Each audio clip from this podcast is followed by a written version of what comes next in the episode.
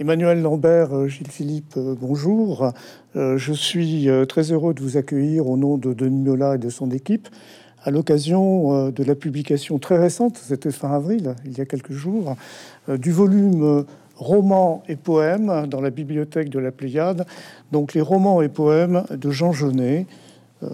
son travail, ses publications sur une période très serrée, très dense, une période intense de création entre 1942 et 1948. Alors nous allons bien évidemment parler de votre travail, parler des œuvres de, Jean Genet. Euh, si vous en êtes d'accord, euh, je me permets de vous présenter pour nos auditeurs très brièvement. Emmanuel Lambert, euh, vous êtes écrivaine, romancière, essayiste, commissaire d'exposition.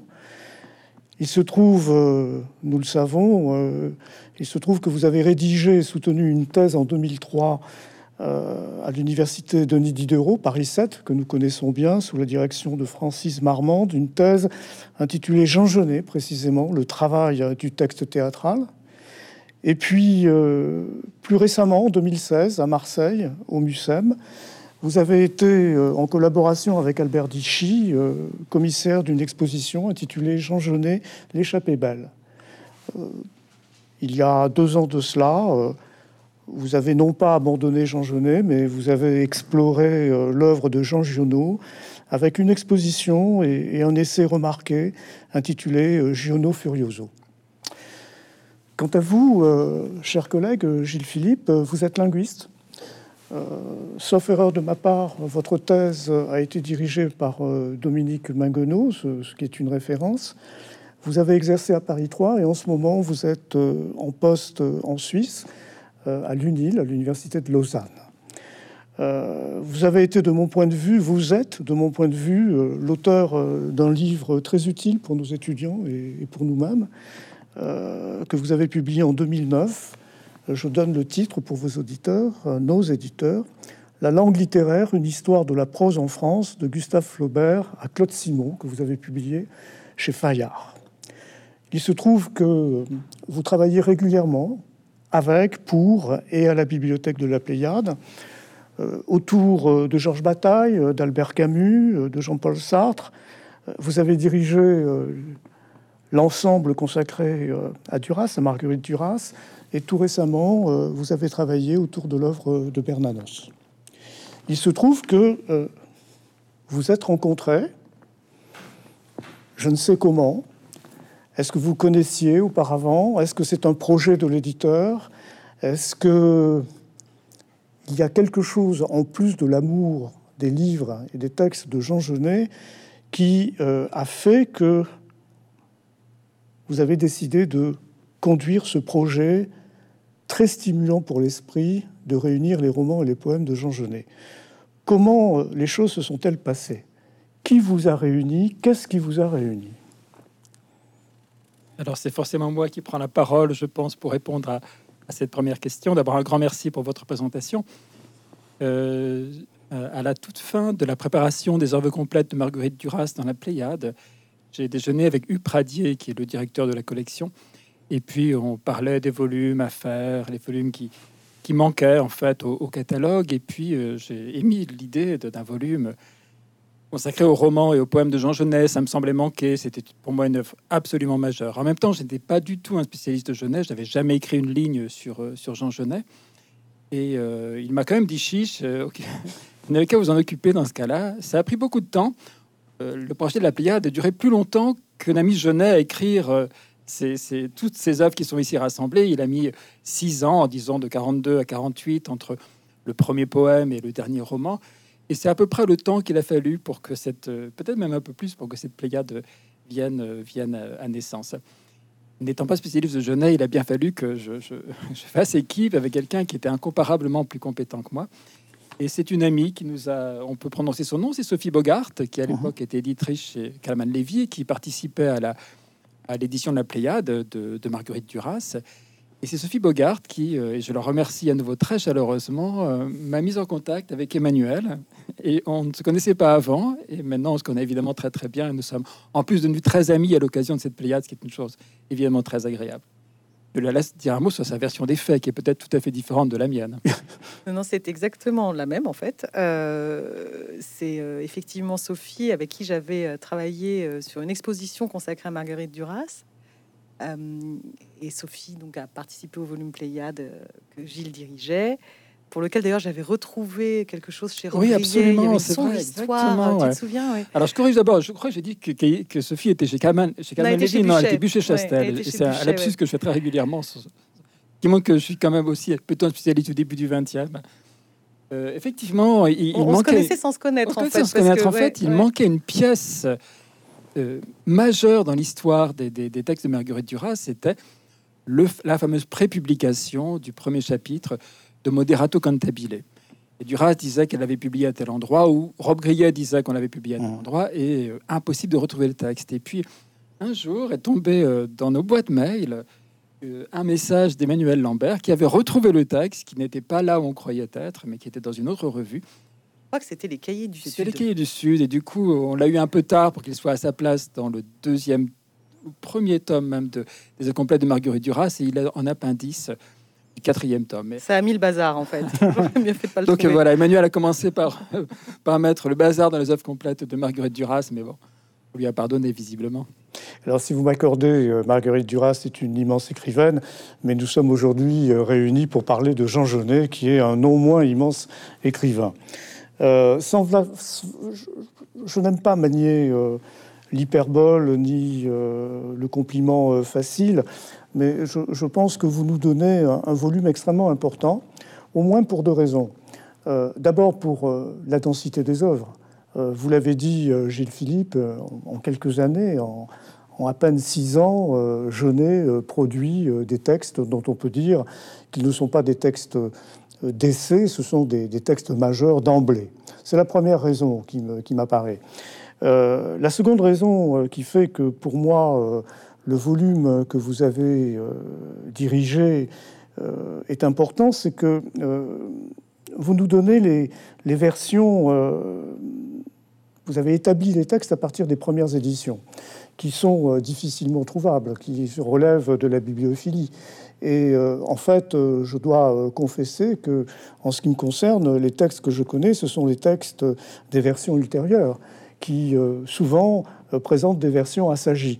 Donc euh, véritablement, euh, votre travail est un travail précieux parce que l'on a euh, le Genet qui n'est pas encore l'immense écrivain hein, en 1942.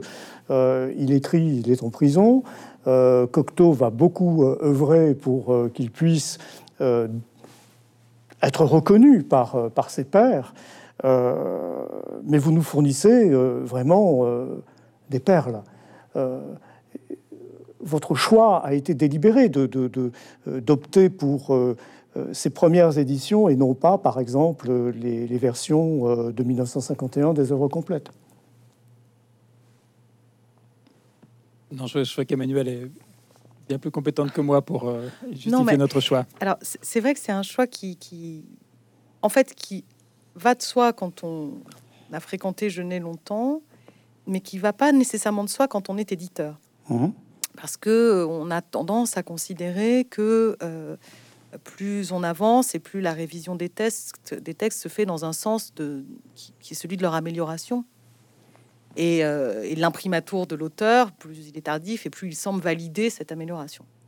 Alors, c'est compté sans le, On va revenir au bazar avec lequel on a commencé cette, conversation. C'est compté sans le bazar insensé qu'ont été les éditions des, textes de Genet, qui avait deux éditeurs, hein, qui avait Marc Barbeza euh, puis Gallimard, qui étaient euh, ces deux éditeurs officiels, hein, une fois qu'il arrive au grand jour. Euh, tout ça a été fort complexe. donc, d'emblée, avec Gilles, on s'est dit, bon, de toute façon, Genet a lui-même mis un certain désordre, puisque d'un côté, il y a les œuvres complètes qui sont assagies, comme vous l'avez joliment dit, mais de l'autre côté, Gallimard édite à la fin des années 70 dans sa collection de l'imaginaire les versions clandestines de deux livres majeurs que sont Pompfunel et Querelle de Brest. Donc on ne peut pas se fier vraiment à la chronologie, on ne peut pas se fier à l'imprimatur de l'auteur. Alors, on a fait une synthèse de ça, et on s'est dit, en réalité, Jeunesse, c'est une apparition folle dans la littérature, c'est une apparition inouïe, euh, qui a absolument sidéré ses contemporains, qui s'est faite sur un temps très bref. Revenir à l'état originel de ces textes, c'est rendre compte de cette apparition. C'est-à-dire, c'est permettre de comprendre comment cette figure d'auteur a explosé. Euh, chose qui a été confortée. On a des petites anecdotes amusantes, mais c'est ce qui nous a fait rire et qui nous a conforté dans notre idée euh, de publier ces versions clandestines. C'est qu'on a trouvé dans les archives de Gallimard des lettres de. Tu te souviens de ça Des lettres de, lecteurs qui, lisant l'essai de Jean-Paul Sartre, Saint-Genet, comédien et martyr, qui était donc censé être la préface des œuvres complètes, s'étonne de ne pas trouver les passages dont parle Sartre dans les œuvres complètes, pour la bonne raison que Sartre, lui, il avait lu les clandestines et qui travaillait à partir des éditions clandestines. Donc il préfaçait en fait des textes qui n'étaient pas ceux qu'il avait lus. Donc tout, ce, cet ensemble-là est, lié à la nature de ces textes sur lesquels on reviendra, je pense, qui étaient des, textes extrêmement compliqués à publier au grand jour euh, pour leur nature euh, euh, pornographique et aussi transgressive politiquement. C'était difficile de publier ça en édition courante dans les années 50 maintenant, le, temps a passé et Genet peut réapparaître, je pense, tel, tel qu'en lui-même et tel qu'il a sidéré les, ses contemporains. Gilles Philippe si, je peux dire un, mot. D'abord, depuis quelques années, en fait, cette idée qui a longtemps absolument prévalu, selon laquelle la bonne édition, c'était l'édition pour laquelle le dernier tiré à part avait été fourni par l'auteur, c'est-à-dire la dernière édition revue et corrigée. On revient un petit peu là-dessus euh, en faisant la part notamment des, pardon, des contraintes éditoriales, de l'histoire des textes. Dans le cas présent, effectivement, comme le rappelait Emmanuel, il y a, on avait envie de fournir deux choses. D'abord, un ensemble cohérent, et non pas en se fiant au, principe habituel, un ensemble qui aurait eu deux, romans avec leur première version, parce que Genet en a autorisé la publication dans les années 70, et les autres romans dans des versions corrigées. Et puis d'autre part, le principe, c'était vraiment de se mettre à la place des premiers lecteurs, de faire partager, de recréer autant que possible. Nous ne sommes plus dans le même monde, évidemment. Le choc qu'avaient représenté ces textes pour Cocteau, pour Sartre principalement, mais pour les gens qui, vers 1950 ou un peu avant 1950, les ont découverts. C'est-à-dire que avant le moment où entrant dans les œuvres, préparant les volumes, révisant les volumes pour les, ce qui allait donner des œuvres complètes, ce qui est tout à fait incroyable. C'est un auteur qui est inconnu, qui est clandestin, qui tout d'un coup a des œuvres complètes chez Gallimard, un auteur qui est encore très jeune. Et de reconstituer ce choc et de faire partager, faire partager cette expérience. On a vraiment se, voulu, à tout point de vue, même je pense, dans l'annotation, dans l'introduction, se mettre au début des années 50 ou vers 1950, avant euh, que Genet ne, ne, soit célèbre et puis avant que, les œuvres complètes ne viennent donner de lui une image qui est forcément un petit peu, un petit peu fausse. Et puis, les textes euh, que je n'ai publiés ou que je n'ai revus ont été inégalement revus ou différemment revus. Et c'est notamment le cas pour le tout premier roman, qui a été beaucoup plus travaillé. C'est normal, hein, j'en ai, je n'ai entré dans les œuvres complètes. Donc, le premier roman, il y a travaillé beaucoup plus soigneusement que les suivants, où il y a surtout de la coupe. Comme le disait Emmanuel, de la coupe de passage qui était extrêmement choquant. C'est pas qu'il ne reste pas de pornographie dans les romans de Genet, mais qu'il y en a encore plus dans les, volumes de la Pléiade. Et pour la première fois, ce papier Bible, on va voir apparaître des termes qui, euh, n'avaient pas eu cet honneur. Alors, si vous me permettez, euh, vous me tendez la perche. Euh, Dichy, dix ans après la mort de Jean Genet, a, dirigé un, ensemble qu'il a publié dans la revue Europe, consacré à Jean, à Genet. Et dans, la présentation de cet ensemble, Albert Dichy peut-être avec un brin de malice, euh, citer Paul Valéry en disant euh, En France, tout finit en Sorbonne. Et dialoguant avec vous, euh, j'ai envie de dire bon, peut-être que Genet nous permet de dire qu'en France, absolument tout finit dans la bibliothèque de la Pléiade. Alors, bon, je ne sais pas si ma plaisanterie est, est recevable, mais est-ce qu'aujourd'hui, Jean Genet est un écrivain comme les autres? Est-ce que le fait euh, Albert Dichy a publié son théâtre en 2002, vous publiez euh, en 2021 ses romans et poèmes. Est-ce que Jean Genet est devenu aujourd'hui un écrivain comme les autres? Emmanuel, en, tant qu'écrivaine, tu as un avis sur la question?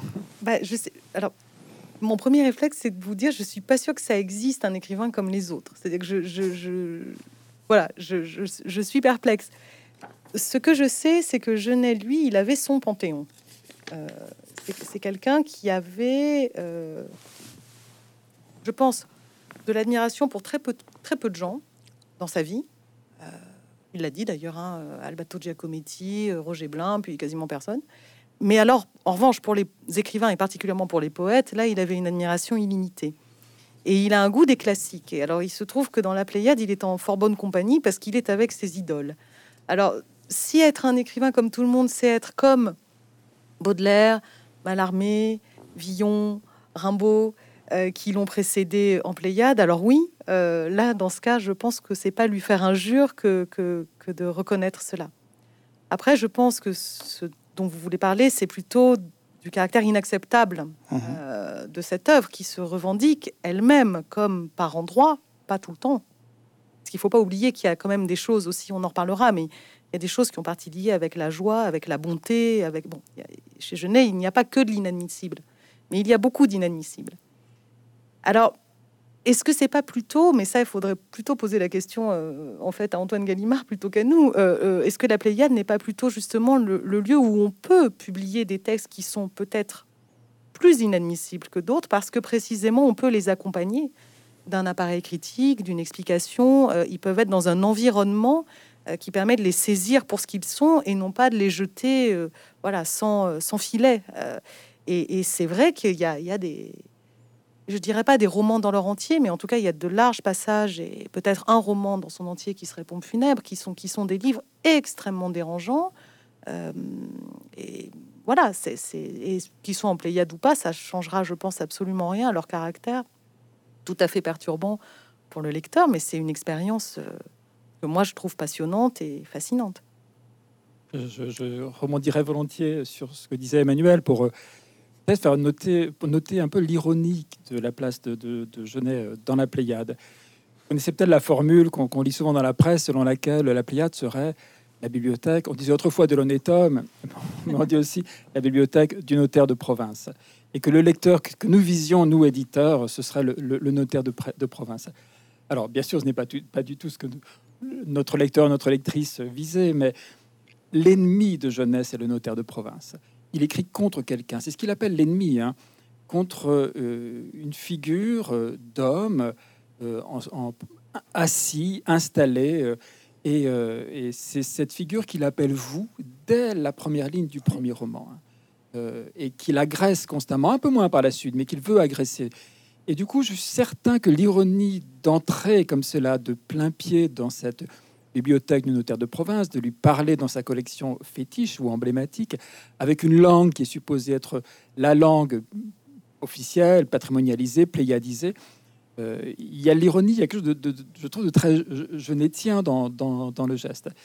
Euh, je reviens un tout petit peu en arrière sur le début de votre intervention, parce que vous avez prononcé un nom que nous aurions dû nous aussi prononcer, c'est le nom d'Albert Dichy, qui est le grand spécialiste de Jean Genet, qui est, est le troisième euh, mousquetaire de la, de la série, parce que euh, euh, Albert Dichy nous a beaucoup aidé hein, pour, ce, pour cette pléiade. C'est vrai que l'édition a été assurée hein, par Emmanuel euh, et par moi-même, mais avec toujours le, conseil du début à la fin d'Albert Dichy qui signe par ailleurs une chronologie qui est extrêmement éclairante et extrêmement agréable à lire, ce qui, n'est pas toujours le cas dans, dans un genre qui parfois est un petit peu austère. Je vous confirme. je n'avais pas l'intention de, vous mettre mal à l'aise euh, concernant la bibliothèque de la Pléiade. Ma, remarque concerne la manière dont les institutions, à commencer par l'institution universitaire, et puis les lecteurs regardent l'œuvre de, Genet. Euh, je m'interroge euh, en me demandant si aujourd'hui Jean Genet est devenu un monument littéraire. Moi, je ne le crois pas. Il me semble que Genet est un écrivain. Alors, précisément, je, je maintiens ma formulation, non, il n'est pas comme les autres parce qu'il est en guerre. Il est en guerre euh, dès la première ligne qu'il publie, dès la première ligne qu'il euh, écrit, et il continue d'être en guerre jusqu'à son dernier souffle. Et je serais tenté de dire, il est toujours en guerre dans la bibliothèque de la Pléiade. Euh, vous voyez, nous ne sommes pas concertés, mais euh, Gilles Philippe, euh, vous évoquez Notre-Dame-des-Fleurs. C'est effectivement dans Notre-Dame-des-Fleurs où il y a ce passage de Jean Genet. Wettmann vous a paru dans une édition de 5 heures. On dit que le correcteur lui avait demandé de changer le vous en nous il est évident que là, il y a une ligne de démarcation pour moi, lecteur. Il y a d'un côté l'écrivain qui euh, est euh, derrière le mur de la prison et, il y a les lecteurs. il y a moi, et, là, il y a une, euh, oui, une démarcation, il y a quelque chose qui nous sépare. Et je trouve, en tant que lecteur qui fréquente un peu les, livres de Genet, il me semble que c'est quelqu'un qui, par sa vie, mais par son écriture, et peut-être d'abord par son écriture, a échappé à ce qui se produit souvent, je ne dis pas toujours, mais souvent, euh, à l'endroit d'écrivains euh, originaux, marginaux, euh, c'est-à-dire ce qu'on disait quand j'avais 20 ans, on parlait de récupération. Et je trouve que Genet, il est à la fois irréconcilié, irréconciliable et irrécupérable. Et c'était cela que je, je voulais soumettre à votre réflexion. Oui, je pense que je pense que c'est très juste. je, euh, moi, moi, ce qui, comme lectrice, me, fascine et me plaît euh, chez Genet, euh, c'est que je trouve que c'est une œuvre, comment dire, d'une emprise folle sur son lecteur, d'une séduction terrible. Mhm. Et dans le même mouvement, c'est un auteur qui ne se soucie jamais d'être aimé. Genet est quelqu'un qui ne, n'a jamais remercié quiconque, qui a toujours maintenu qu'il s'était imposé euh, tel qu'en lui-même aux gens, euh, et qui passe sa vie euh, effectivement à cracher à la figure d'un certain nombre d'instances. je suis pas sûr que ça soit des gens réels, mais ce sont des instances, y compris son lecteur, y compris tous ceux qui jouent le jeu social, si vous voulez. Genet est contre la société. Alors on pourrait dire qu'il s'inscrit quand même dans une tradition de ce point de vue, hein, une, une, tradition d'auteur résolument contre, résolument opposé. Mais vous avez raison de souligner qu'il est resté d'une cohérence en béton armé jusqu'à la fin de sa vie. Mhm. Euh, il, a, il a maintenu. c'est Cocteau avait repéré dès le départ. Cocteau disait c'est un moraliste. Faudra qu'on accepte un jour que Genet est un moraliste. Ça peut paraître un peu curieux euh, si on, entend le terme au sens effectivement de la morale et notamment de la morale religieuse, hein, qui est une des choses que Genet canonne euh, littéralement dans, tous ses livres, en, la, en la traversissant et en l'empoignant en et en la renversant. Mais il y a quelque chose, il y a cette, cette ligne de crête inaltérable chez lui. Et c'est pas pour rien, je parlais des admirations de Genet tout à l'heure, Giacometti, Roger Blin. Voilà deux autres artistes qui sont de grands irréductibles également, qui étaient des gens qui, comme lui, euh, vivaient de très peu, euh, n'avaient aucun souci euh, ni de respectabilité, ni de sociabilité, ni d'argent, ni de... Voilà, il y, a, cette ligne-là chez lui. Et je, pense que ce, cette absence totale de, volonté d'être aimé, de, désir de faire corps avec les autres, avec et ce refus de l'ordre, paradoxalement, c'est très séduisant. Même s'il refuse d'être aimé, c'est très séduisant.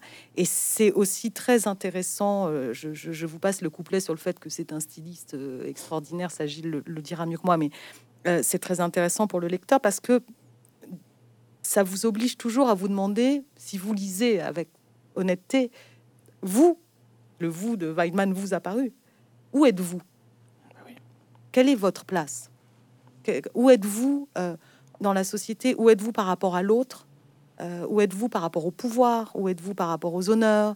Euh, C'est pour ça que c'est une œuvre qui peut être inconfortable, parce que si on la lit vraiment, on est ébranlé intimement par cette question-là, qui est la question de la place. Et ça, c'est une chose sur laquelle, je pense Gilles reviendra également.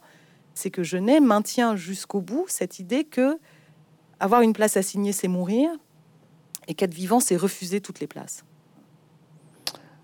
Alors peut-être justement, euh, Gilles Philippe peut dire un mot?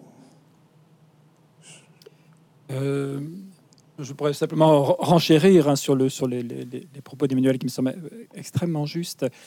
C'est une œuvre qui naît en prison, vous le rappeliez, il est possible que parmi les, gens qui nous regardent, tout le monde n'a pas en tête l'importance que la prison, à la fois comme emblème et puis aussi comme lieu de la première écriture a représenté pour Genet.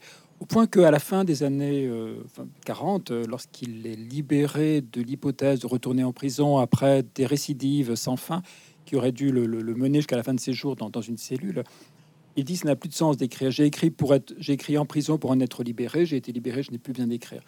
Genet tout est reconstruit, bien sûr, et, il y a constamment une mise en scène de soi dans l'œuvre. C'est une œuvre qui n'est pas, qui n'est pas de la pure fiction. à, part, Querelle de Brest, dit-on d'habitude, mais même dans Querelle de Brest, qui est le, quatrième roman de, Jean Genet, donc on est en 47, même là, le, dialogue avec la vie est omniprésent. Donc il y a une volonté de se dire, il y a aussi une volonté de, séduire qui sans, aucun doute, va avec la volonté ou l'absence de souci d'être aimé. Euh, par ailleurs, euh, c'est une œuvre qui est extrêmement exigeante.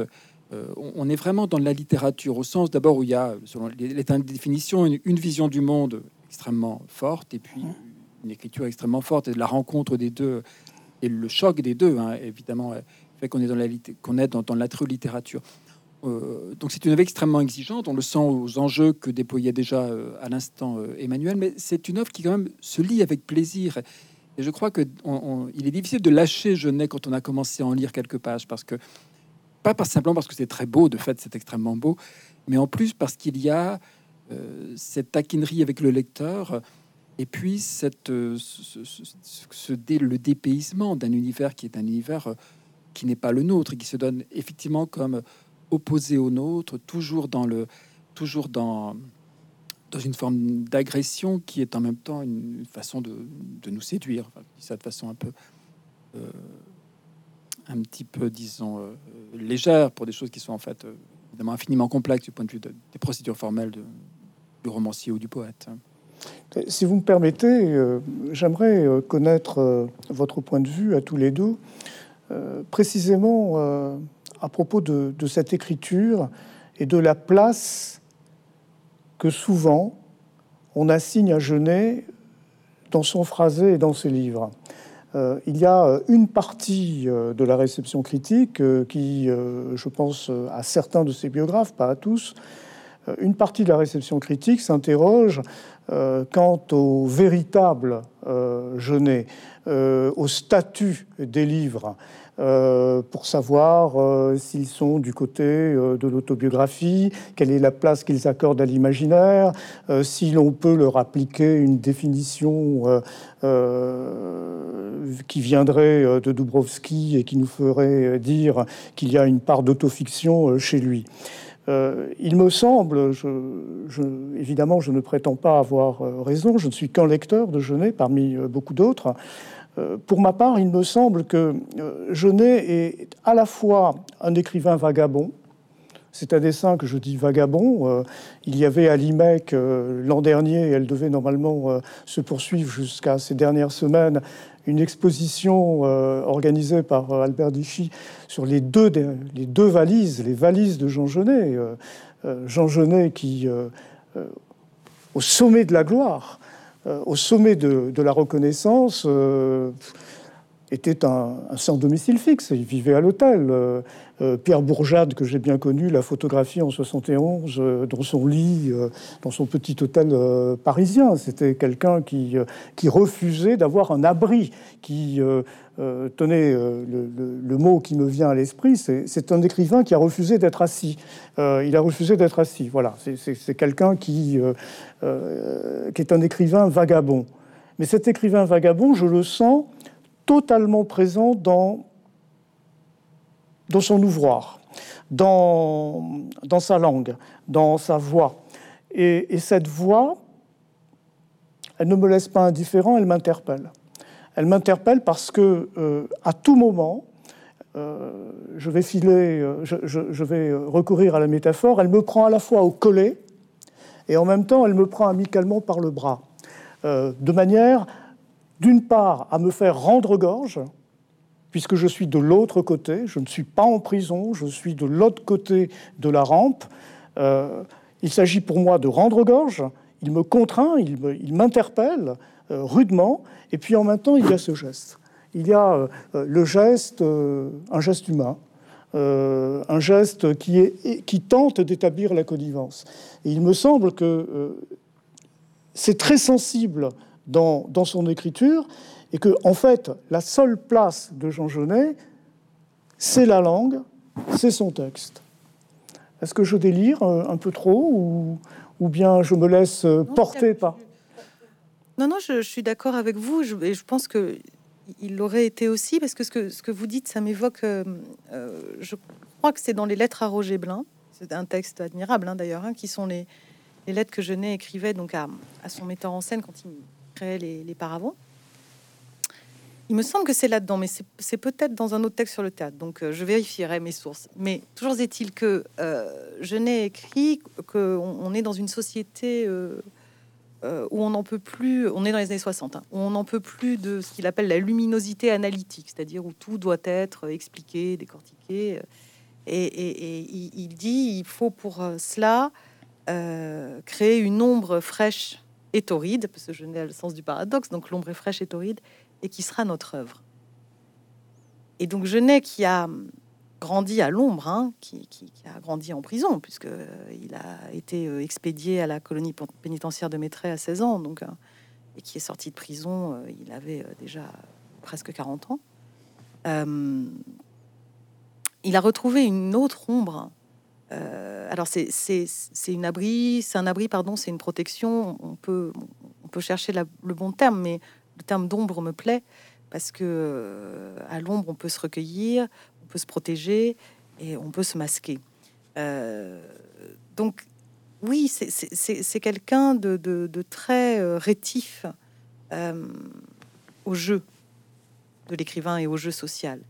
Et dans le même moment, et c'est sans doute pour ça d'ailleurs, c'est quelqu'un d'extrêmement sérieux et d'extrêmement attentif à la langue, à l'histoire de la langue, à toutes les formes de littérature, pas, seulement à la littérature savante, mais à toutes les formes de littérature, et par-dessus tout à la poésie, qui est ce qu'il place sans doute euh, le plus haut. Et, tout ça se mélange. Il faut pas oublier que c'est quelqu'un qui, n'ayant pas de maison, n'a pas de bibliothèque, n'ayant pas de bibliothèque, n'a pas de livres, n'ayant pas de livres, les vole ou les apprend par cœur. Quand on peut pas refeuilleter ses livres, on les apprend par cœur. Tout ça, ça, forme un ensemble tout à fait étonnant euh, de quelqu'un dont le seul bien, finalement, est la langue et, c'est son seul bien et, c'est sa seule identité. C'est aussi quelqu'un, si vous me permettez, euh, quitte à, dire euh, une sottise, euh, il me semble que d'entrée, dès Notre-Dame des Fleurs, dès le condamné à mort, on s'aperçoit que c'est un écrivain qui a beaucoup lu, euh, on a souvent l'image d'un genet autodidacte qui n'a rien lu, etc. Mais c'est une vision euh, euh, irréaliste. C'est quelqu'un qui a une véritable culture littéraire.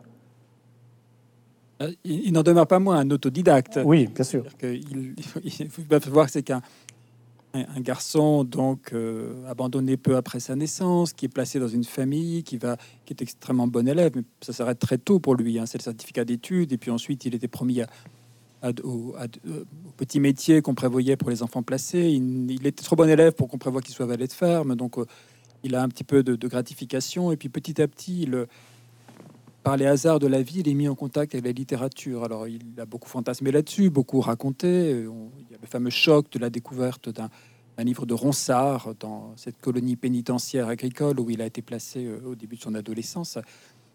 Et donc il y a euh, beaucoup de choses reconstruites. Euh, si je reviens sur votre première interrogation, sommes-nous ou non autorisés à parler d'autofiction pour euh, d'une part parce qu'effectivement, selon la, la, célèbre définition que vous rappeliez, le narrateur s'appelle, en tout cas dans certains des romans, Jean Genet. Euh, et puis par ailleurs, il y a un mélange de, données factuelles qui sont effectivement qu'il garantit comme étant comme étant issues de sa vie, et puis une mise en scène double, au moins dans les premiers romans, entre le va-et-vient entre un récit et puis la vie quotidienne d'un narrateur. Euh, donc il y a effectivement une ambiguïté de, ce point de vue-là aussi, mais il y a, bien sûr, ce n'est pas... Finalement, on revient à votre première question, est-ce que c'est un écrivain comme les autres? Il s'inscrit donc quelque part dans une tradition, hein. il, a énormément, énormément lu. Hein. Et pour euh, revenir à nouveau ce que vous soulignez à, l'instant, à savoir le premier poème, Le condamné à mort, on est en 42, le premier roman, on va dire qu'on est en 44 pour la, la, diffusion de ce texte. Euh, ce sont, c'est surtout dans ces deux textes-là que l'on sent en fait une empreinte littéraire très forte. Il entre en littérature, mais il entre en littérature. La, place des références littéraires sera moindre ensuite. Hein. Le côté très baudelairien du condamné à mort va peu à peu quand même faire place à des choses euh, un, petit peu moins euh, intertextuelles dans, la suite des poèmes. Même chose, hein, on a besoin de plus de notes pour, euh, c'est l'éditeur qui parle, pour pour Notre-Dame des Fleurs que pour d'autres textes, parce que dans Notre-Dame des Fleurs, il y a énormément de références littéraires, des allusions à la littérature officielle, celle du canon, à la littérature populaire aussi, qu'il ne faut pas oublier, parce qu'elle joue un, grand rôle dans son imaginaire, mais comme pour d'autres écrivains du temps. Hein. Et puis aussi à euh, tout un univers culturel. Il cite la Bible, où il y fait allusion, il cite euh, les pratiques religieuses, il y a des, une densité dans, dans, les deux premiers textes, hein, Condamné à mort pour la poésie et notre-Dame des Fleurs pour, euh, pour le roman, qu'il n'y aura plus autant, ou en tout cas plus de la même façon ensuite, et notamment pour ce qui est le roman, c'est le seul qui mérite complètement cette étiquette sans qu'on ait trop de questions à se poser, savoir Querelle de Brest. Là, les, les le... bizarrement, parce qu'on est pleinement en littérature, au sens que c'est de la fiction qui se donne comme telle, où le, narrateur n'est pas effacé, mais en tout cas, il est, il est presque effacé. Là, il y a beaucoup moins de, de jeux avec le patrimoine littéraire qu'il n'y en a dans, dans les premiers textes. En fait. Vous avez eu raison. Euh, oui, je vous en prie. Allez-y, Emmanuel. Je voulais juste rebondir sur une chose que vous aviez dite au début et, à laquelle Gilles fait. Vous parliez des biographes euh, et, du jeu qui s'établit justement entre cette œuvre euh, voilà, autographique, on va dire. Enfin, et, et je trouve qu'il y a une chose intéressante, et, nous, c'est saisissant quand on fait ce travail d'établissement du texte et d'annotation. Euh, c'est une œuvre qui recrée en fait en, faisant ce que Gilles vient de décrire, c'est-à-dire en mettant en scène un, narrateur qui s'appelle Jean Genet, dont la vie est, extraordinaire, dont les fréquentations sortent de l'ordinaire. Enfin, vous connaissez l'histoire. Elle recrée les conditions de l'interrogatoire dans la lecture. C'est-à-dire que Genet est quelqu'un qui a été euh, pressuré d'interrogatoire depuis son plus jeune âge. Il euh, y, a vraiment une énigme. Hein. Il y a cet enfant qui est placé euh, chez des parents nourriciers aimants, qui s'occupent bien de lui. Euh, l'assistance publique lui fait un sort plutôt bienveillant. On essaie de lui trouver une place d'apprenti typographe parce qu'on a remarqué qu'il aimait lire. Et c'est inexplicable, les fugues commencent. Et en fait ce qui va le conduire à, maîtresse, c'est les fugues, c'est le besoin de partir. Parce que pour fuguer, il a besoin de prendre le train. Pour prendre le train, il vole le billet euh, et au bout de un nombre de fois euh, inconséquent où il vole des billets, il se retrouve envoyé à la colonie pénitentiaire. Donc il y a cette énigme là. Euh, et donc très jeune, il est interrogé. Il est interrogé par des policiers, il est interrogé par les assistantes sociales, il est interrogé par des psychiatres. Et toute sa vie, il sera interrogé. Il sera interrogé par la suite quand il va déserter de l'armée lors d'un tribunal militaire. On a les interrogatoires. Donc Genet est quelqu'un qui a été soumis au régime de l'interrogatoire très tôt et très longtemps. Et cette œuvre, elle crée, il, faut l'admettre quand on l'édite, et c'est des choses dont on a parlé avec Gilles, euh, et, il y a certains biographes qui tombent parfois dans ce travers, il y a une sorte de pulsion policière au fond. Et de se dire, bah, est-ce que c'est vrai, est-ce que c'est pas vrai, est-ce que, mais en fait, ça, c'est pas vraiment une question littéraire de se demander si c'est vrai, pas vrai, c'est pas tout à fait ça qui nous importe, mais il y a une roublardise de l'œuvre de Genet qui est de, à la fois de, séduire l'interrogateur. Voilà, il y, a, quelque chose de cet ordre. Euh, et, ça, je trouve ça à, la fois assez amusant et assez troublant. Gilles avait raison tout à l'heure de me reprendre sur euh, le mauvais euh, emploi de autodidacte. Ce qui me frappe, y compris dans les textes plus anciens de dans les textes plus récents pardon, de, de, Genet, c'est, euh, comment dire, euh, un regard. Alors évidemment, il ne peut pas matériellement écrire avec la bibliothèque. C'est pas possible d'écrire pour lui avec la bibliothèque. Mais il y a, comment dire, un héritage non héritage. à la fois, il n'est pas dans une démarche, me semble-t-il, de patrimoine, mais en même temps, il connaît les classiques il les aime, il s'en empare, euh, il ne les pastiche pas, c'est sa voix, mais dans sa voix, il y a une polysémie de voix. Euh, et ce que vous venez de dire, Emmanuel euh, Lambert, me donne à penser que peut-être dans son écriture, comme dans la totalité de son parcours, en permanence, Genet nous tend un masque, plusieurs masques peut-être, et un miroir. Il y a le jeu du masque et du miroir en permanence et que nous, lecteurs, ou euh, éventuellement si nous devenons un jour euh, biographes ou essayistes concernant l'œuvre de, Genet, euh, nous aurions tort de, traquer l'exactitude biographique, parce qu'en permanence, il y a ce jeu. Le miroir, le masque, le miroir, le masque. En même temps, l'œuvre crée cette curiosité. C'est ça qui est, qui, est, qui est roublard, effectivement. Bien sûr, c'est toujours une mauvaise question, celle de la vérité, notamment de la vérité transposée dans une œuvre de fiction. Mais on peut pas s'empêcher de se demander si c'est vrai. C'est ça qui est vraiment, vraiment très embêtant. Euh, et c'est partiellement vrai. Et c'est ce jeu entre le vrai et le non vrai qui, qui peut aussi servir de clé interprétative. Alors bien sûr, c'est une clé qui n'est pas satisfaisante, ça oblige à sortir du texte, etc. Alors on le fait aujourd'hui beaucoup plus volontiers qu'on le faisait autrefois. Mais il y a, euh, il, y a quand même, je, pense, volonté de créer ce désir de savoir si c'est vrai. C'est pas comme Proust à la limite. Bien sûr, on, peut être déçu le jour où on apprend qu'en fait, euh, bah, c'était pas exactement sa vie. quand on est un jeune lecteur et qu'on se dit, oh, écoute, tout d'un coup, on, on dit, ben non, il a inventé tout, ça. Mais chez Genet, il y a, euh, c'est plus vital que cela, le rapport, le rapport à la vie.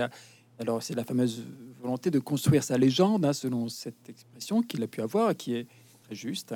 Il a construit sa légende, mais pas à partir de, rien, on le sait. Et du coup, euh, voilà, on ne peut pas neutraliser cette, question, alors roman ou pas roman. Et, on est obligé, nous, éditeurs, d'y répondre d'une façon ou d'une autre. Alors on y répond avec notre mauvaise foi en disant on vous dit cela, mais au bout du compte, ça n'a pas beaucoup d'importance, tout en sachant que ça a quelque part une certaine importance. Et du coup, mais c'est un, cas assez unique de, relation entre la vie et l'œuvre parce qu'elle est, euh, parce qu'elle est proposée comme un, comme un mystère euh, au lecteur et que, le lecteur a évidemment envie qu'on éclaire là-dessus. Et oui, oui. Et puis, il y, a autre chose dans ce que tu dis, c'est qu'on on, l'oublie parfois, mais euh, il y a beaucoup d'humour dans Genet. C'était quelqu'un de très drôle. Il suffit de lire euh, ses entretiens. Il y, a, des passages hilarants dans les entretiens de, Genet. Et je pense que ça fait partie aussi de son humour, de, de titiller le lecteur et puis de déjouer, euh, de déjouer ses attentes et, ses désirs. Et vous parliez du patrimoine. Moi, quand vous avez prononcé le mot patrimoine, je vais m'en excuser à l'avance, que je vais dire une grossièreté, mais j'ai pensé immédiatement à un texte de jeunesse sur euh, Victor Hugo où il dit Victor Hugo, père de France, père de famille, père de couilles. Voilà. Et, je pense que ça définit assez bien son, rapport au patrimoine, puisque lui est totalement dénué. S'il y a bien une chose dont Genet est dénué, c'est bien le patrimoine. Euh, il n'a pas de parents, il n'a pas de terre, il n'a pas. Sartre ouvre euh, le Saint-Genet là-dessus en disant qu'il y a une ironie formidable à, envoyer ses enfants euh, qui n'ont pas de famille à les placer chez des paysans, c'est-à-dire là où la question de la terre et de la possession de la terre et donc de l'héritage de la terre est ce qu'il y a de plus déterminant dans l'existence. Donc voilà, c'est Genet est aussi très drôle, mais on, reviendra peut-être dessus plus tard. Alors, dans votre introduction, c'est au tout début du volume, d'ailleurs, avec beaucoup d'honnêteté et euh, vous indiquez que ces cinq romans, euh, bon, on peut discuter la nature générique de ceux-ci, et, vous rappelez que Genet, était le premier à dire si on peut les appeler ainsi, romans si on peut les appeler ainsi. Hein, vous, vous, vous l'indiquez d'entrée. ça me paraît important. Alors je suis freudien, j'ai des défauts, je suis plutôt freudien. Euh, n'avez-vous pas l'impression que, en tant qu'écrivain, et évidemment je ne vais pas euh, aligner le travail d'écriture sur euh, la libre association, les choses relèvent quand même de lieux et d'économies spécifiques, mais il me semble que dans la narration de Jean Genet, il y a quelque chose qui me fait penser au roman familial, à la définition qu'en donne Freud. C'est-à-dire une manière de, comment dire, de corriger, de régler les comptes, de prendre une distance avec son histoire. Et c'est un peu ainsi que, pour ma part, euh, euh, j'interprète sa formule réussir sa légende. Réussir sa légende, c'est corriger, prendre une distance, avec son vécu, tout simplement. Alors c'est très juste, on, est face à un roman familial, on est aussi face à ce qu'on appelle un, roman des origines. C'est ça. Euh, et euh, c'est là encore très vrai inégalement vrai pour tous les textes. Mmh. Bien sûr, c'est surtout vrai pour le premier, les deux premiers textes, et un petit peu moins vrai pour les, trois romans, si on peut les appeler ainsi, pour l'oser à nouveau cette fameuse formule de, de Jean Genet. C'est surtout vrai peut-être pour le premier texte, puisqu'il va dissimuler son enfance en la prêtant à, une de ses héroïnes. qui, qui n'est pas le narrateur. Donc il y, a, un jeu extrêmement compliqué de mise en scène de, sa propre enfance, hein, avec un, filtre. Elle est prêtée à un personnage, alors que le narrateur, qui est, qui, est Jean Jeunesse, se, se, en prison et raconte son histoire, etc. C'est aussi vrai pour le deuxième roman avec qui, tourne là, qui s'appelle Miracle de la Rose. Hein. On, est, deux ans plus tard et on a, c'est le roman où, il raconte son adolescence dans cette fameuse colonie pénitentiaire de Maitret, hein, à laquelle on, a déjà fait allusion euh, plusieurs fois. Là encore, il y a quelque chose de l'ordre d'une famille, puisque les enfants, et ça rejoint le, paradoxe de, hein, c'est une autre forme du paradoxe qu'évoquait tout à l'heure euh, Emmanuel en, se souvenant de Sartre. Les enfants étaient placés dans une famille, non pas une famille euh, adoptive, non pas une famille d'accueil, mais la colonie était organisée par famille avec derrière un modèle qui était un modèle patrimonial et surtout patriarcal. Donc on reconstituait vraiment un univers. C'est ce que la philanthropie qui avait inventé ce, ce, système euh, appelait un modèle familial et on voulait rééduquer les enfants en les réinsérant dans quelque chose de familial. Ce qui évidemment Genève a, déconstruit quand il a vécu ça et qu'il continue à déconstruire ou dont il continue à se moquer. Mais la question familiale, elle est, euh, il lui faudra deux romans en gros pour s'en pour s'en débarrasser. Elle existe évidemment après parce que nous sommes tous pris dans des relations familiales dans les trois romans qui suivent. Mais dans les deux premiers romans, c'est vraiment une question euh, absolument, absolument centrale, mais traitée là, encore très différemment, même entre, entre Notre-Dame des Fleurs et Miracle de la Rose, qui le suit immédiatement. Oui, pour compléter ce que dit Gilles, euh, euh, c'est très vrai. C'est que non seulement il y a ce roman familial qui s'écrit, mais je dirais qu'en plus il s'écrit contre et par-dessus. Parce que avant que je ne prenne la plume, d'autres ont écrit son histoire pour lui. Mhm. Il suffit de consulter son dossier de l'assistance publique. Moi, c'est quelque chose qui m'a sidéré quand, quand j'ai travaillé à l'exposition Genet euh, du Mucem. Euh, dans les familles euh, traditionnelles, enfin, il n'y a pas trop d'histoire. trouve des petits documents relatifs à l'enfance des écrivains. Hein, je, je, pense que nulle part on trouvera de choses aussi complètes que dans le dossier d'enfant assisté de Jean Genet, parce que l'administration française, elle, elle ne perd pas elle n'a pas d'affect, elle consigne. Donc tout est consigné, tout est noté, tout est écrit. Et, donc très tôt, Genet a été écrit par d'autres. Il a été écrit dès la lettre euh, d'abandon de sa mère qu'il confie à l'assistance quand il a sept mois. Il est écrit à ce moment-là. Ensuite, il est écrit dans les courriers entre euh, le directeur de l'assistance et, les gens qui sont chargés de le surveiller. Et puis ensuite, il est écrit dans les courriers de ses parents nourriciers qui, d'ailleurs, écrivent fort mal, les pauvres qui écrivent phonétiquement, mais ou prennent des nouvelles. Ensuite, il est écrit euh, dans euh, les, les, réponses que, que, lui fait l'armée. Il est et il est écrit par les psych, par la psychiatrie. Ça, c'est quand même très important. Il est écrit par la psychiatrie qui le catalogue comme euh, inverti. et qui, lorsqu'il était adolescent, le, catalogue comme légèrement débile. donc il y a une reprise en main d'un comment dire, de, l'écriture de sa propre histoire chez Genet. A quelque chose de très fort. Alors lui, il avait sans doute, euh, il avait évidemment connaissance de ce, de ce dont je vous parle, puisqu'il a été euh, en prison, il a été passé devant des juges, il, bon. mais il ne connaissait pas les documents. C'est-à-dire qu'on a, on a cette chose quand même qui est... Et ça rend euh, d'ailleurs la, euh, ce dont parle Gilles, c'est-à-dire ses romans, moi j'ai une, petite tendresse quand même pour Miracle de la Rose hein, dans, l'œuvre de Genet, euh, d'autant plus indispensable et sensible et, précieux qu'en fait nous aujourd'hui on a accès à ces documents, on, peut les consulter. Donc on peut consulter l'intimité de Jean Genet euh, de ses sept mois à sa majorité dans son dos. Ce qui est d'une violence totale et ce qui dit quand même beaucoup aussi du statut de, ces gens qui sont des gens qui sont des, créatures administratives euh, depuis leur plus jeune âge. Et puis euh, Genet, il en a rajouté, puisqu'en plus il est devenu une créature pénitentiaire. Enfin bon, voilà. Donc euh, cette œuvre est d'autant plus précieuse que c'est la contre-histoire d'une histoire qui aurait pu être un, destin anonyme de quelqu'un qui était écrit dans des papiers administratifs. Tout à l'heure, Emmanuel Lambert, vous avez employé à l'endroit de Jean Genet de son écriture le terme de paradoxal, paradoxe, paradoxal. Ce qui me frappe beaucoup, euh, tant du point de vue de l'écriture de Genet que, pour parler vite, on va dire, de, de son discours et de ses repères idéologiques ou, moraux, euh, c'est la figure euh, de rhétorique de l'oxymore. Euh, je, trouve, pour moi, c'est vraiment un écrivain de l'oxymore. C'est quelqu'un qui tente en permanence, dans sa phrase, de réunir les extrêmes, les opposés, les contraires.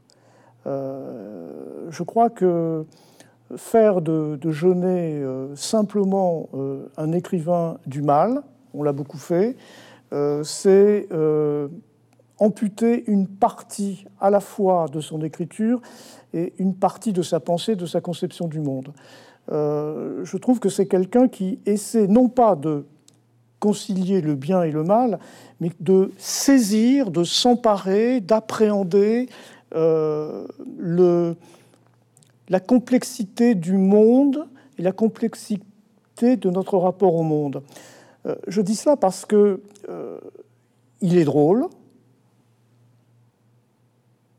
il est touchant, il est émouvant, et en même temps, je trouve que souvent, il a une profondeur métaphysique. Euh, c'est quelqu'un qui euh, euh, me semble avoir un, sentiment et une conscience du néant que peu d'entre nous ont. Et il me semble que précisément chez lui, il y a l'homme de la joie et le revers, c'est l'homme du néant. Et c'est en permanence cela. Je trouve que c'est très sensible, notamment dans euh, ce texte qu'il a détruit euh, en 64, euh, dont il nous reste que des bribes. Le texte, les bribes que nous avons ont été publiées en 67 dans la revue telle quelle. Je, fais allusion évidemment au texte sur Rembrandt. En, vous entendant, je pensais que vous pensiez à ce texte. Voilà, exactement. C'est le texte le plus emblématique. Il est, il est tardif par rapport à oui. nous. Nous, on s'arrête oui. 48-49 on a des annexes qui vont un petit peu plus loin, mais, on, est plus tard et en même temps, c'est un, texte fameux qui reste d'un Rembrandt coupé en petits carrés, foutu au chiottes. C'est très très long, je me souviens jamais exactement. Le, titre exact, je l'ai sous les yeux, je n'ai aucun mérite parce que j'ai le, titre sous les yeux. Le titre exact, c'est ce qui est resté d'un Rembrandt déchiré en petits carrés, bien régulier et foutu aux chiottes. C'est bien qu'il me manquait un, petit morceau. Euh, c'est un texte assez extraordinaire qui, reprend euh, euh, qui est effectivement le, un texte, alors on va dire métaphysique si on veut, mais qui est aussi un texte existentiel. Qu'est-ce que je suis en gros hein, il, il, y a toujours cette image. On, pense beaucoup à Pascal quand on lit d'ailleurs, euh, quand on lit Genet. Il y a des allusions à des souvenirs de Pascal. Un Pascal qui ne connaît pas très bien, hein, puisqu'il ne connaît que les grands textes. C'est ce qu'on connaît quand on a, quand on ne connaît de Pascal que ce qu'il y a dans les anthologies. mais il y a, vous savez, cette image où on dit que Pascal avait toujours l'impression qu'il y avait un gouffre à côté de sa chaise et qu'elle allait tomber dedans. Euh, il, y a un peu, il y a un peu de ça chez Genet. effectivement, dans le texte euh, issu du Rembrandt, euh, et un petit morceau bien régulier, il y a une, réflexion de fond sur, sur le mystère de l'être. Qu'est-ce que je suis? Une sorte de aussi de, de... moi, venant de Sartre, je, suis toujours sensible au côté existentiel, même existentialiste hein, qu'il y a chez Genet, savoir cette obsession de la contingence sentiment. C'est un enfant sans nécessité. On comprend qu'il est fasciné Sartre, c'est un cas parfait pour lui. C'est quelqu'un qui n'a pas de nécessité. À l'inverse du salaud, hein, l'image que Sartre, celui qui pense qu'il est nécessaire et qu'il a sa place.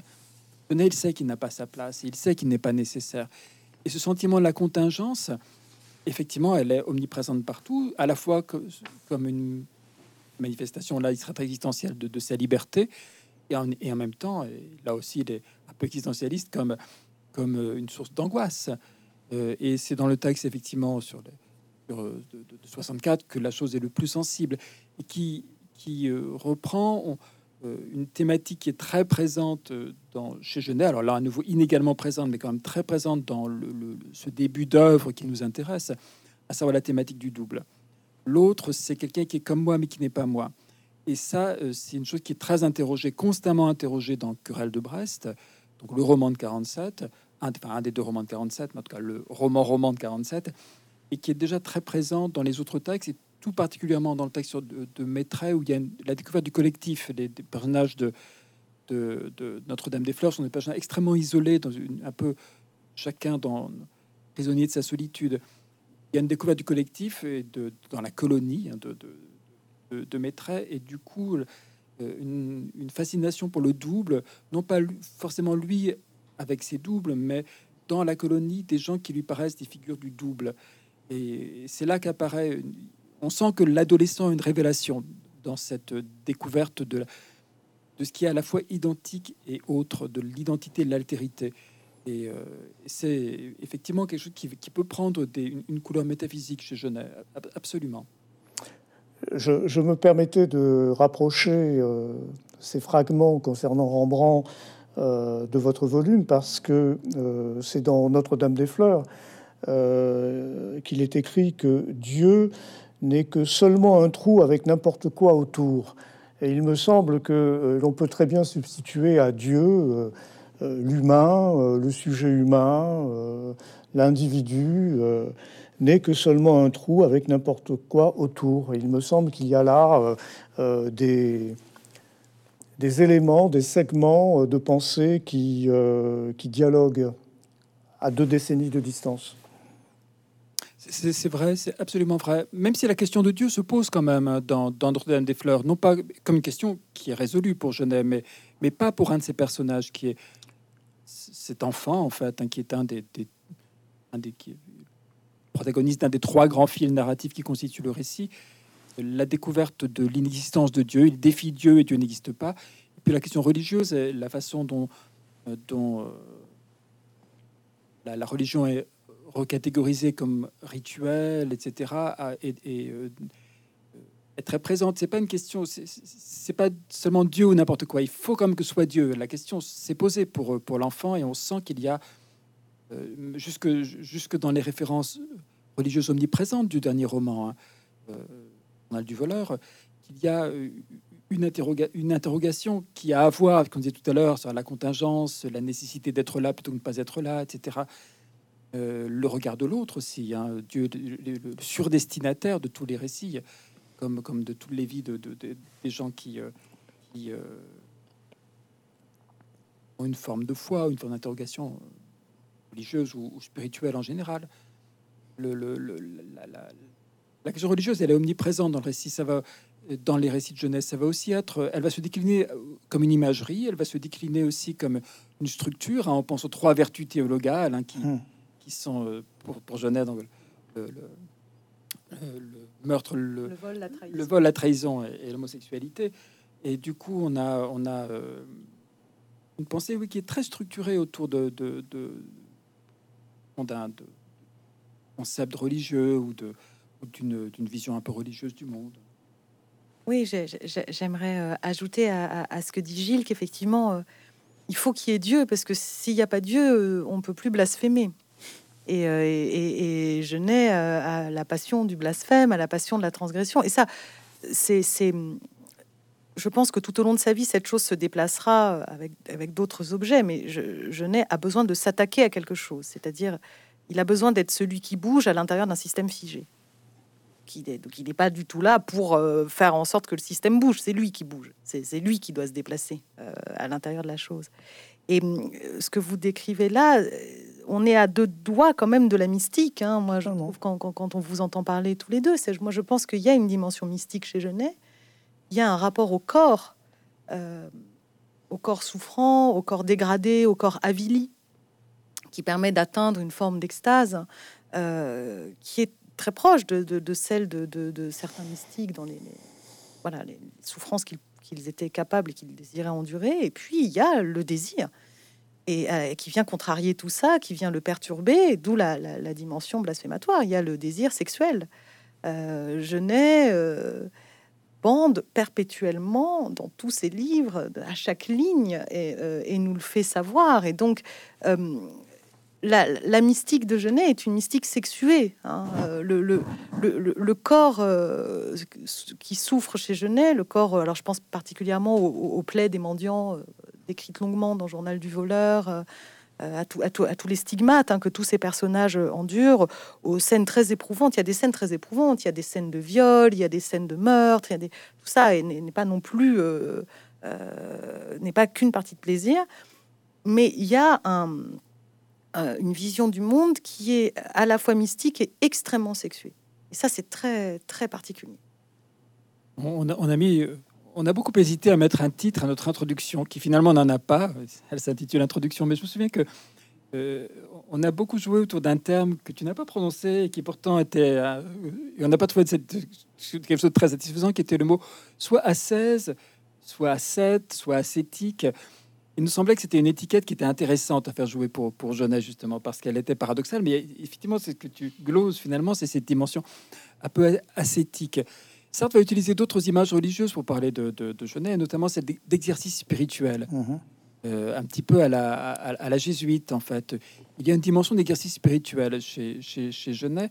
Et euh, cette projection de l'abjection sur le religieux et inversement, euh, du blasphème, mais aussi peut-être pire, le sacrilège, qui est au cœur même de Notre-Dame des Fleurs, puisque l'épisode central du, du, roman est un sacrilège, hein. c'est le sacrilège de l'Eucharistie, hein, qui pour un gamin qui a été élevé dans la religion catholique est évidemment ce qu'il y a de, plus inconcevable. On va tester Dieu en, tout simplement par le sacrilège de l'hostie. Euh, c'est quelque chose qui est, extrêmement structurant et qui va permettre justement de nouer chez lui, si on se place du point de vue littéraire cette fois-ci, quelque chose qui est de l'ordre de l'imagerie, quelque chose qui est de l'ordre de l'hyperbole, parce quoi de plus hyperbolique hein, que, le, que le religieux, et puis quelque chose qui est de l'ordre de, l'éthique, hein, les vertus, quelque chose qui est de l'ordre du métaphysique. On voit bien qu'il y a, qu'il nous offre une clé, mais surtout qu'il y a quelque chose qui se catalyse autour de cette imagerie religieuse et qu'on a, voulu rendre, notamment avec cette idée d'ascétisme, et qu'on a, rendu différemment dans la, dans la préface. Alors peut-être une dernière question, euh, en lien avec euh, ce que vous venez de dire. Euh, ne pensez-vous pas que nous pourrions, avec prudence et sans être péremptoire, euh, essayer de restituer euh, le parcours de Jean Genet euh, depuis une révolte individuelle derrière les murs de la prison, jusqu'à une tentative, je, dirais même un essai, en, en dépliant la polysémie du terme, essai, un essai pour rejoindre une révolte collective à la fin de sa vie que ce soit euh, avec le mouvement des Black Panthers ou que ce soit avec euh, les Palestiniens. Donc ce mouvement de révolte individuelle avec peut-être le mirage ou la possibilité entrevue d'une révolte collective et, euh, in fine, un écrivain, un homme qui reste seul avec ses valises. Emmanuel a beaucoup travaillé sur la suite de l'œuvre. Euh, alors, alors c'est assez intéressant. Je dirais qu'il y a euh, dans ce que vous dites. Alors, ce qui est sûr, c'est que le, cœur de la pensée, y compris de la pensée métaphysique et politique de jeunesse, c'est la solitude. Oui. Vous parliez tout à l'heure du texte sur Rembrandt. C'est vraiment ce qui court euh, jusqu'à sa mort seule à l'hôtel. Oui. C'est la solitude. effectivement, dans les, les, premières années dont on s'est occupé, Gilles et moi, c'est cette solitude qui saute au visage quand on lit les livres. Hein. et c'est aussi d'ailleurs ce qui nous émeut et, ce qui, euh, normalement, fait appel à votre sensibilité. C'est que vous, reconnaissez cette solitude et elle tend la main à, votre solitude. Donc il n'y a pas de collectif au sens politique du terme, mais il y a quand même une... J'hésite à dire le mot de communauté, mais je n'ai parle quand même aussi pour d'autres. Euh, c'est-à-dire à la fois il affirme une individualité totalement irréductible et totalement réfractaire aux valeurs communes, mais il le fait pour ceux qui sont privés de parole. Euh, voilà, il, est, il, parle pour ceux qui n'ont jamais droit à la parole, sauf quand on les interroge, euh, quand on les soumet à l'interrogatoire ou quand on les expertise. Euh, donc, il y a quand même derrière lui un arrière-plan de, voilà d'une masse de gens qui sont des invisibles, des inaudibles, des gens qu'on ne veut qu'on ne veut pas accepter, des gens dont le monde ne veut pas. Je dirais qu'à la fin de sa vie, moi, ce qui, m'intéresse dans son parcours, c'est que pour les Palestiniens euh, et les Palestiniennes, parce qu'il y, a quelque chose qui se noue de très fort avec les femmes palestiniennes dans, la vie de Genève, euh, et pour les Black Panthers, là, c'est comme si le, vieil orphelin euh, qui écrivait plus vraiment, enfin qui griffonnait, qui, mais qui publiait plus rien depuis des années, avait retrouvé sa solitude chez les autres. Parce que ce qu'il a toujours dit, c'est que ce, ce, qui l'a bouleversé chez les, les Panthers et les Palestiniens, c'était l'immense solitude, particulièrement des Palestiniens, qu'ils voyaient vraiment comme un peuple oublié du monde entier, abandonné par le monde entier. Et il a reconnu leur solitude en ce sens que c'était des, pour le coup des communautés à qui on avait comme retiré la terre sous les pieds, quoi. Plus, comme ça fait. Pour moi, ça fait quand même écho aux premières pages du Sartre, tu vois, qui cet enfant sans terre, sans nom, sans famille. Donc, donc en fait, le temps passe quand même, et, et, et, il voit chez d'autres, il, reconnaît cette humanité, et il reconnaît ce, statut de solitude absolue. Et, là, il s'engage. Est-ce qu'il trouve une collectivité pour autant? Je, peine, moi, à prononcer le mot de collectivité pour parler de Genève. Je trouve que c'est une, une, personnalité trop seule, au, fond, même quand il reconnaît sa solitude chez quelqu'un d'autre. Euh, et, ça, c'est sans doute pour moi la, plus belle scène de son dernier roman, d'un, enfin, roman. Faudrait se mettre d'accord dessus d'ailleurs, de ses souvenirs. Un captif amoureux qui est son livre posthume, qui est euh, passe une nuit euh, chez, une mère palestinienne. Le, fils n'est pas là, il est parti au combat. Et Genet dort dans le lit du fils. Et, la nuit, elle, a les mêmes gestes que quand son fils est là. Elle lui amène un thé. Et là, on voit ce vieil homme qui est, condamné par le cancer, qui sait qu'il va mourir. Vous parliez du roman familial, hein, qui se recrée une scène d'enfance, au fond, qui se, se fabrique un souvenir d'enfance alors qu'il est aux portes de la mort. Ça, c'est absolument bouleversant. Euh, donc ça reste quand même quelque chose de très individuel à l'intérieur du collectif, mais dans une humanité commune fondée sur la solitude. Voilà, c'est comme ça que je le définirais. Je crois que Gilles Philippe. Allez-y. votre question pose une, question qu'on s'est aussi souvent posée, à savoir euh, euh, jusqu'à quel point est-ce qu'on peut lire les premiers textes à partir de la fin? Ça a vraiment été un, souci. Il y a d'abord où placer la bande chronologique à laquelle on s'arrêtait. Elle, tombait sous le sens dans une certaine mesure, mais on, avait quand même la possibilité de mettre des documents plus tard, etc. Et, surtout dans la notation, est-ce que à quelle, avec quelle légitimité on rattachait, on expliquait, on éclairait tel passage par quelque chose qui était très très postérieur. Finalement, on aura assez peu parlé de ce qui, sans doute, au lecteur d'aujourd'hui euh, frappe quand on ouvre Genet, ce premier Genet, à savoir le style et la pornographie, à savoir l'obscène, dont on a finalement pas dit grand-chose. Et, c'est bien aussi de parler d'autre chose de Genet que par de Et c'est aussi très bien de parler d'autre chose de Genet que de parler de son style. Mais reste la question effectivement de, de, ce, de ce destin et de la de notre légitimité à essayer de comprendre ce, premier Genet avec ce statut extrêmement particulier à partir d'un autre Genet postérieur avec des phases de silence, peut-être même que du silence de certaines mesures. Hein. Euh, plus tard. Et, euh, et c'est une question qui, qui, a été un peu cruciale pour nous, et, peut-être plus pour moi encore, parce que j'avais, je n'avais pas, je, suis entré dans Genève euh, tardivement, hein, et du coup, je, le, le, cette, cette volonté de lire Genet à partir de la totalité de l'œuvre ou la, pertinence qu'il y avait à considérer cet individu dans une situation extrêmement bizarre avec cette boulimie d'écriture pendant quelques années, c'est une question qu'on s'est vraiment posée et qui peut-être euh, moi appelé d'autres bah, En fait, on a posé une frontière aussi, c'est-à-dire en, choisissant, nous, de nous arrêter euh, au, roman par lequel Genet devient public, qui est, Journal du voleur. On a respecté d'une certaine manière la manière dont lui-même lisait le trajet de son œuvre, hein, puisqu'il s'est beaucoup exprimé euh, sur le fait que, voilà, une fois qu'il était devenu un écrivain célèbre, c'était foutu, quoi. C'est mhm. dit, hein. Je veux dire, euh, à la suite de ça, euh, s'enchaînent des, épisodes. De... Il avait déjà pas une vie facile avant, mais il n'a pas eu une vie très facile après non plus. Hein. C'était pas, c'était pas extraordinaire, malgré le succès. Ou si on en croit ce qu'il dit, et on n'a aucune raison de ne pas le croire, à cause du succès. Et donc nous, d'une certaine manière, on a mis une sorte de barrière étanche, en tout cas dans la manière dont on a abordé la chose, qui était on va pas faire de, téléologie, on va pas décider à la place de, de Genet euh, qu'il y avait en germe telle chose, parce que c'est assez facile finalement de rabattre euh, la vieillesse sur la jeunesse en se disant, bah voilà, c'était écrit. Et ça, ça enferme les gens. Donc on, a préféré rentrer dans cette période comme dans une sorte de caisson comme ça euh, des débuts, Alors après, effectivement, en annotant les textes, on a quand même fait référence à son théâtre, à ses écrits ultérieurs. On n'a pas fait comme s'il n'avait écrit que ça. Hein.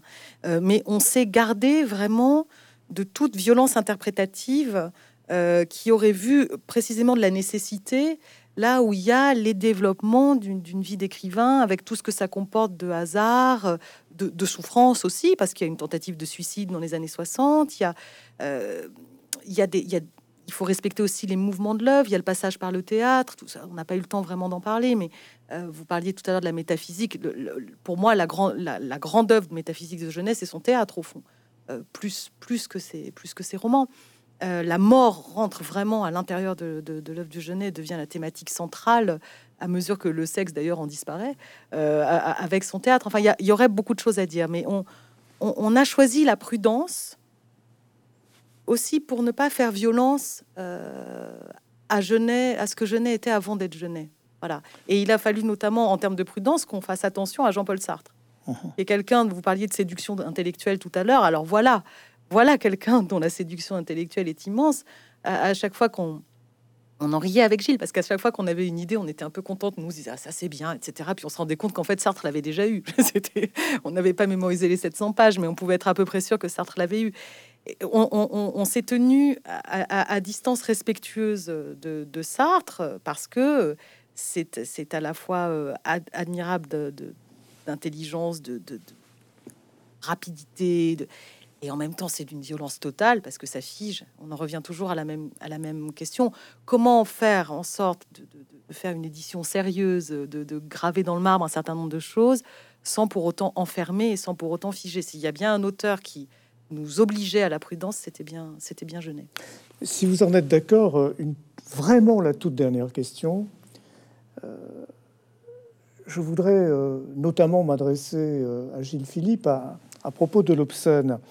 je prends le risque de dénoncer une absurdité. dans les années 40-50, peut-être que ce qui est de nature à choquer les lecteurs et le public, ce sont des termes auxquels lecteurs et public ne sont pas habitués euh, euh, de, les lire dans des textes de littérature sérieuse. J'avoue que, en, tant que lecteur en 2021 de Genet, ces termes ne m'arrêtent pas, non pas parce que je m'estime blasé et ne pas être choqué par tel terme un peu cru, mais il me semble que euh, l'écriture de Genet les transfigure. C'est-à-dire que quand je lis la phrase de Genet, je peux tomber sur euh, bite, sur couille, etc. Mais ces termes ne retentissent pas de la même manière que lorsque je les entends dans le tram ou dans le métro. Euh, ils sont métamorphosés, transfigurés par une langue où ce n'est pas moi qui le dis, euh, beaucoup euh, l'ont dit, où il, y a du Bossuet, il y a du Baudelaire, il y a une littérature populaire, il y a les propos de la prison, et tout cela, ça donne la parole et la langue de, de, de, Genet. Et, du coup, euh, ces termes qui en eux-mêmes peuvent paraître grossiers, je trouve qu'ils sont dans une aura, ils sont il touche quasiment au sacré. Euh, absolument. Alors, la pornographie de jeunesse, c'est pas seulement une pornographie de termes, c'est aussi une pornographie de, de scènes. De scènes, scènes pornographiques qui sont parfois très très longues. Hein, et, il était très préoccupé d'ailleurs de passer pour un qu'on ne voit que ça. C'est une des raisons pour lesquelles il a coupé, hein, pas seulement avec l'idée de d'une censure, une forme de censure. Et, au point que même Gallimard s'est inquiété qu'il coupe euh, trop de, passages dans, les romans, qu'il ne reste pas grand-chose. Il n'a pas tout coupé. Les, versions que les gens peuvent lire euh, aujourd'hui en folio euh, sont des versions qui, restent souvent extrêmement, extrêmement obscènes. Mais il, y a quand même, il y a quand même des, les scènes de sexe, hein, qu'elles soient longues, qu'elles soient brèves, etc. Il y a un certain nombre de, thèmes sexuels, même quand ils sont, quand ne sont pas des, termes crus, hein, mais sont, sont quand même c'était quand même une forte densité dans Jeunesse sans, sans, autre équivalent. Évidemment, comme vous le disiez, le, on les perçoit avec en même temps une, autre exhibition, c'est l'exhibition du geste esthétique. Une exhibition du geste esthétique, il y a constamment cette idée, regardez, ceci est de la littérature. Il y a un, énormément de métaphores, une, une phrase qui est une phrase avec des souvenirs classiques ou des souvenirs des archaïsmes, etc., qui sont, qui sont absolument fascinants. Et puis, il y a, oui, cette, tension hein, qui revient au paradoxe, à la figure de, l'oxymore, etc., qui, qui, qui, est, qui sont vraiment très, très présentes. en même temps,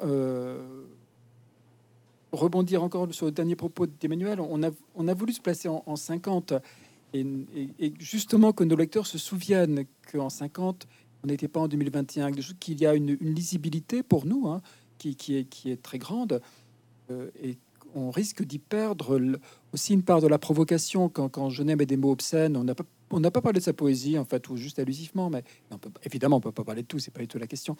Mais quand je n'aime des mots extrêmement obscènes à la rime, etc euh, enculeur, etc., qui doit rimer avec douceur, je sais plus très bien.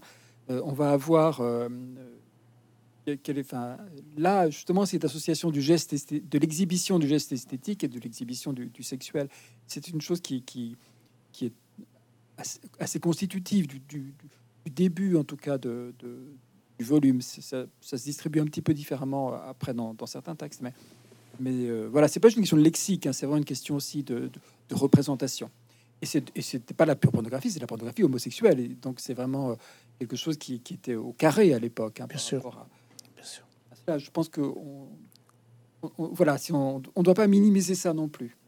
Euh, n'est pas un auteur pornographique, mais l'obscène comme obscène est quelque chose qui, doit être pensé chez Jeunesse, je pense, ou pris en considération simplement à la lecture. On ne peut pas faire des grandes théories de l'obscène et faire du bataille euh, avec, avec lui, mais, mais pour comprendre ce qui s'est passé et le phénomène Jeunesse, je pense que on doit garder en mémoire.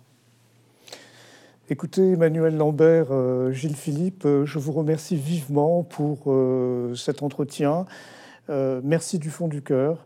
Et nous ne pouvons qu'inviter nos auditeurs à se reporter au texte et à la lettre des romans et poèmes de Jean Genet dans la bibliothèque de la Pléiade. Merci à tous les deux. Merci infiniment. Merci, beaucoup. merci, à vous. Merci.